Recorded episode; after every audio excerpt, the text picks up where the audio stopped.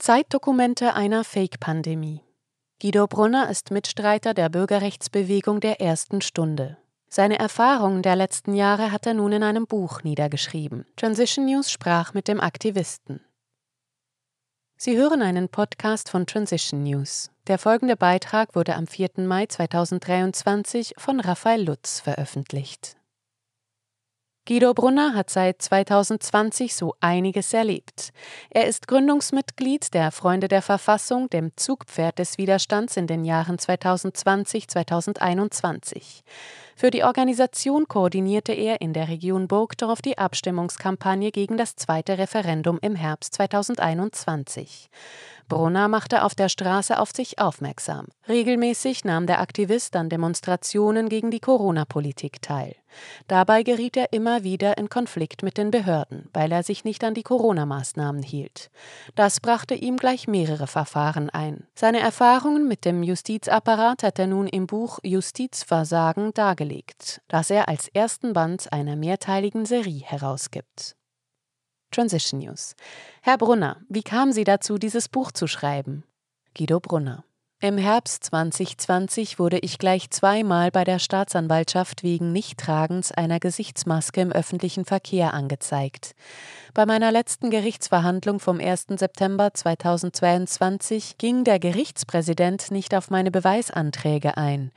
In der Begründung stand, Zitat, es werde nicht Beweis über Tatsachen geführt, die offenkundig, bereits bekannt oder rechtsgenügend erwiesen seien. Für den Gerichtspräsidenten hieß das wohl, Covid-19 ist unbestreitbar eine schwerwiegende und pandemische Krankheit. Der Gerichtspräsident konnte offenbar keine alternative Sichtweise einnehmen. Um der Nachwelt ein Zeitdokument zu hinterlassen, habe ich das Buchprojekt gestartet. Es darf nicht vergessen werden, was alles an Unrecht geschehen ist, richtig? Ja. Und wir wissen erfahrungsgemäß auch, dass überall zensiert wird. Wichtige Fakten werden im Netz gelöscht. Was passiert beispielsweise, wenn die Telegram-App verschwindet? Ein großer Teil der Dokumente des Widerstandes gingen sang- und klanglos verloren, da gemäß meiner Einschätzung die meisten Menschen weder auf der Cloud noch auf der privaten Festplatte ihre digitalen Dateien sichern. Dies geschieht wohl aus Unwissenheit als auch aus dem naiven Glauben, Apps würden ewig bestehen. Sie waren seit 2020 sehr aktiv im Widerstand gegen das Corona-Regime tätig. In dieser Zeit gerieten sie immer wieder in Schwierigkeiten mit der Justiz, weil sie sich wiederholt geweigert hatten, die Corona-Maßnahmen zu befolgen. Nicht umsonst heißt ihr Buch Justizversagen. Was hat sie am Justizapparat am meisten enttäuscht oder schockiert?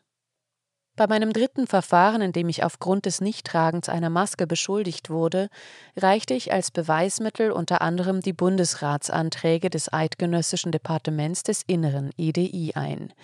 Die Faktenlage für die Anträge des Departements von Alebense bezüglich der Ausrufung einer besonderen Lage nach Epidemiengesetz war enorm schwach. Darauf wies ich hin.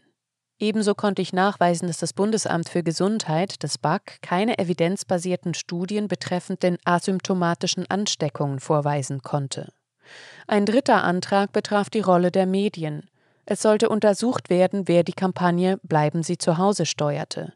Wir alle kennen das Video, in dem zu sehen ist, wie sich Ringier-CEO Mark Walder damit brüstete, seine Journalisten in Eigenregie auf Bundesratslinie gebracht zu haben. Ich war zusammengefasst enttäuscht, dass sich noch kein Gericht seriös mit den Fakten der angeblichen Pandemie befasst hatte. Den Antrag, das Medienversagen zu untersuchen, stellte ich auch in der Absicht, beim Richter allenfalls Zweifel am Pandemienarrativ zu wecken.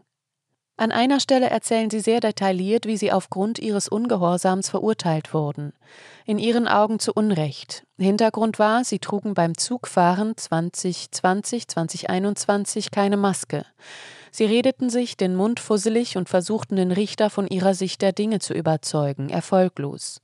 Wie erklärten sie sich, dass die Justiz zum verlängerten Arm der Regierung geworden ist und praktisch immer im Sinne der Exekutive urteilte? Es ist ja nicht nur die Justiz, die versagte. Auch der National- und der Ständerat brach feige die Legislatur ab wegen der Ausrufung der außerordentlichen Lage. Ebenso wurde das Covid-19-Gesetz ohne nennenswerte Gegenwehr im Parlament mit Dringlichkeitsbeschluss im September 2020 bedenkenlos durchgewinkt. Dank des Referendums der Verfassungsfreunde konnte sich das Stimmvolk überhaupt erst dazu äußern. Ich glaube nicht, dass die Gerichte direkte Anweisungen aus dem Bundeshaus oder den Kantonsregierungen erhielten. Auch die Richter orientieren sich nach meiner Einschätzung an den Massenmedien. Sie waren damit ebenso wie der größte Teil des Volkes hirngewaschen. Ich sehe das Hauptproblem dieser Misere in der Machtkonzentration der Medien. Ihr Einfluss auf die Staatsangestellten ist enorm. Weiter können einzelne Mitglieder von Parlamenten Missstände aufzeigen. Wenn diese aber von den Medien keine Aufmerksamkeit erhalten, gleicht dieser Kampf dem von Sisyphos. Aus meiner Sicht gibt es zu wenige Redaktoren, die über die Entscheide von Richterinnen und Richter korrekt berichtet haben. Gerade in Gerichten werden die Konfliktstellen innerhalb der Gesellschaft gut sichtbar. Sicher, es ist mühsam, stundenlang Gerichtsverhandlungen zu folgen. Ohne Kenntnisse der Anklage und dem Wissen aus den Akten ist es schwierig, einer Gerichtsverhandlung zu folgen. Dies konnte ich selber bei Freunden vor Gericht wie auch bei Angeklagten miterleben, die ebenfalls wegen Corona-Geschichten vor dem Richter saßen. Was auch nicht ideal ist, in Schweizer Gerichten darf weder direkt gefilmt noch dürfen Tonaufnahmen vorgenommen werden. Dies, obwohl die Verhandlungen grundsätzlich öffentlich sind. Auch neben den persönlichen Verfahren waren sie juristisch tätig. Beispielsweise haben sie im September 2021 erfolglos eine Beschwerde gegen die Allgemeinverfügung im Kanton Solothurn als Mitkläger unterstützt, die eine Maskenpflicht in Läden und Einkaufszentren angeordnet hatte. Wie kommt es, dass sie wiederholt auf dem rechtlichen Wege den Kampf David gegen Goliath auf sich genommen haben? Sie sind ja beruflich kein Jurist. Ich bin zwar von Berufes wegen kein Jurist, aber durch meine ehrenamtliche Beratertätigkeit für Menschen in Trennung und Scheidung kenne ich das Zivilrecht sehr gut.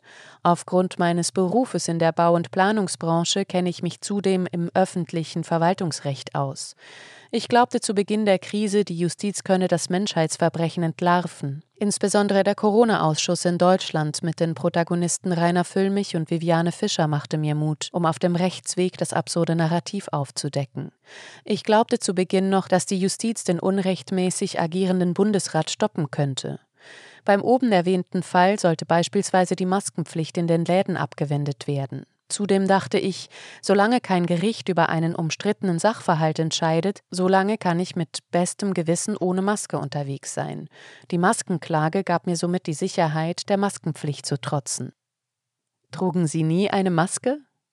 In den Läden war ich nie mit einer Maske unterwegs, beim Zugfahren nur in Ausnahmefällen. Als ich an meinen Bellinzona umstieg, wollten mich drei Transportpolizisten aufgreifen. Weil ich in weiser Voraussicht beim Aussteigen eine Maske trug, ließen mich die Transportpolizisten trotzdem laufen, da sie mich nicht in Flagranti erwischten. Die SBB Transportpolizei wurde offensichtlich vom Zugbegleiter, der sich über mein maskenfreies Gesicht innervierte, informiert. Aber auch ich konnte nicht überall ohne Maske unterwegs sein.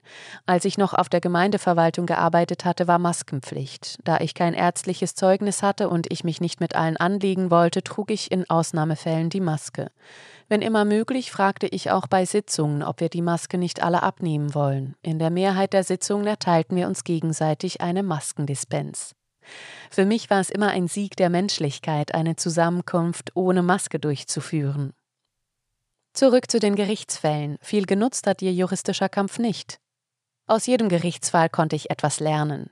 Ich hatte das Gefühl, am Schluss gäbe es den perfekten Fall, in dem wir die Justiz mit Argumenten in die Knie zwingen könnten. Ich musste aber feststellen, dass Argumente nicht wichtig sind. Viele Freisprüche und Einstellungen von Strafverfahren wurden nach meiner Analyse aus formellen Fehlern gefällt, weil der Sachverhalt nicht klar bewiesen werden konnte. Ich kenne außer den beiden Rechtsanwälten Gerald Brey und Philipp Kruse keine Anwälte, die mit den erdrückenden Fakten den eindeutigen Sachverhalt der Fake-Pandemie entlarven wollten. Viele plädierten auf fehlende Zuständigkeiten, hackten auf den formalen Fehlern der Regierungen und der öffentlichen Verwaltung herum. Damit stürzt man kein Narrativ. Wie hoch waren die Kosten insgesamt, die Sie wegen den juristischen Verfahren in den letzten drei Jahren zu tragen hatten? Im Anhang des Buches habe ich die sieben Strafverfahren und die vier Verfahren als Mitkläger gegen den Bundesrat, den Kantonsrat und die Strafanzeige gegen das BAG aufgelistet. Insgesamt sind bei den sechs Schweizer Strafverfahren 6.520 Franken Verfahrenskosten und 1200 Franken Bußen an mir hängen geblieben. Die Gerichte verlangen also insgesamt 7720 Franken. Ganze lachhafte 200 Franken habe ich vom Obergericht als Entschädigung für einen Freispruch erhalten. Diese wurden allerdings gleich mit Verfahrenskosten verrechnet, da ich ja nur für eine Übertretung freigesprochen wurde. Für den Steuerzahler kosteten die beiden Freisprüche schlussendlich weitere 4.470 Franken und zusätzlich noch die bereits erwähnte Entschädigung von 200 Franken. Da ich an den Hauptverhandlungen nicht anwaltlich vertreten wurde, kam der Kanton Bern billig davon, da die Anwaltskosten sonst mindestens nochmal so hoch gewesen wären. Im Buch schildern sie auch, wie sie bereits im Mai 2020 an einer Demonstration auf dem Bundesplatz in Bern teilgenommen hatten, zu einem Zeitpunkt, wo die Regierung Demonstrationen nicht duldete. Durch ihre Teilnahme machten sie sich strafbar wegen mehrfacher Missachtung der Covid-19-Verordnung. Sie wurden mit 600 Franken gebüßt. Anstatt die Buße zu zahlen, leisteten sie aber gemeinnützige Arbeit auf der Friedhofsgärtnerei der Stadt Burgdorf. Wie muss man das Ganze interpretieren? Wer demonstriert, der bewegt sich in Richtung Friedhof?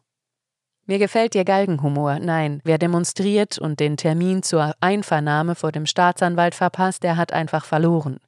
Dies ist mir leider einmal passiert, als ich einen Termin verschlammt hatte. Nach heutiger Rechtsanwendung würde ich vermutlich auch für diese Übertretung freigesprochen. Aber was soll's, die zwei Tage an der frischen Luft haben mir gut getan. Bei der Arbeit auf dem Friedhof machten sie sich mit ihrer Meinung nicht nur Freunde. Viele zeigten kein Verständnis für ihre kritischen Ansichten. Wie erklären sie sich, dass während der Pandemie so viele Menschen der Regierung blind gefolgt waren? Die Hauptursache sehe ich in der Gehirnwäsche durch die Staats- und Massenmedien. Im Speziellen glaube ich, dass die angsteinflößenden Bilder von Bergamo, New York und den Intensivstationen unserer Spitäler am stärksten auf die Psyche der meisten Menschen wirkten. Bei der ersten Verhandlung hat der Richter in der mündlichen Urteilsverkündung dies so verbalisiert. Wir kennen die Bilder von Bergamo und New York. Es ist diese Mischung, die Angst vor dem Tod, insbesondere vor dem Erstickungstod und ein allfällig langes Leiden, zum Beispiel Long-Covid, was vielen Menschen offenbar auch das klare Denken genommen hatte. Kommen wir nochmals zum Thema Medien zu sprechen. Immer wieder thematisieren Sie in Ihrem Buch auch die Rolle der sogenannten vierten Gewalt im Staat. Anhand von Beispielen zeigen sie auf, wie die großen Medien während der Pandemie stets unkritisch die Standpunkte der Regierung übernahmen. Die Bevölkerung führten sie dabei regelmäßig in die Irre. Wie war das möglich, dass die meisten Journalisten so regierungskonform berichteten? Die meisten Journalisten sind nicht nur staatsgläubig und verfügen über relativ wenig Sachwissen, sie sind oft auch aus ideologischen Gründen nicht an der Wahrheit interessiert. Es ist bekannt, dass von den Redaktionen die politische Ausrichtung des Mediums vorgegeben wird. Auch sind viele Regional- und Auslandredaktionen geschlossen worden. Für seriöse Recherchen wird weiter kaum mehr Geld investiert. Dafür werden unreflektierte Propagandaberichte unters Volk gestreut. Diese stammen vornehmlich von AP Washington, Reuters London und AFP Paris, dpa Berlin und für unsere Schweizer Schlagzeilen von der SDA. Ich habe leider noch keinen guten Hintergrundfilm gefunden, der aufzeigt, wie diese Agenturen ticken. Nach einer kurzen Recherche scheinen die Agenturen im Besitz der großen Medienhäuser und oder den staatlichen und privaten Fernseh- und Radioanstalten zu sein. Der staatliche Einfluss ist offensichtlich. Den staatlichen Einfluss sah man auch in der Schweiz. Eine besonders enge Verbindung gab es zwischen Gesundheitsminister Alain Berset und Ringier-CEO Mark Walder, ein Thema, auf das sie ebenfalls eingehen. Nun wurde jüngst festgestellt, der Mailverkehr zwischen Walder und Peter Lauener, dem ehemaligen Pressesprecher von Berse, ist widerrechtlich in die Hände von Sonderermittler Peter Marti gelangt. Letzterem sind nun sicherlich die Hände gebunden. Wie beurteilen Sie die jüngsten Entwicklungen in der Berse-Ringier-Affäre? Die Nachrichtenlage über die eben genannte Medienaffäre ist für mich klar. Wie aus einer kürzlich erschienenen Medienmitteilung hervorgeht, hat Peter Marti die Ermittlungen zur Kryptoaffäre eingestellt. Dies ließ mich hellhörig werden. Einstellung? Auf Druck von wem? Haben die Beschuldigten von ihrem Aussageverweigerungsrecht Gebrauch gemacht? Ohne die Medienmitteilung vom 30. März 2023 in den Händen zu halten und ohne eine entsprechende Aussage der Bundesanwaltschaft können wir nur spekulieren. Ich vermute, dass Lauerner im besten Fall das Bauernopfer spielt und eine bedingte Strafe erhält, da ja nur noch gegen ihn ermittelt wird. Und Marty wird sich mutmaßlich ein wenig aufregen, dass sich Berset so einfach aus der Schlinge ziehen konnte. Wenn Sie heute auf die letzten rund drei Jahre zurückblicken, wie lautet Ihr Fazit? Hat sich Ihr Engagement im Widerstand gelohnt? Auf jeden Fall. Ich kann heute immer noch in den Spiegel schauen. Meinen Nachkommen kann ich diese schwierige Zeit durch mein Buch überliefern und kenntlich machen. Was wäre geschehen, wenn wir für die Grundrechte gar nie auf die Straße gegangen wären und sich die Gerichte nie mit der Fake-Pandemie befasst hätten? Ich bin überzeugt, damit haben wir die Impfpflicht verhindert.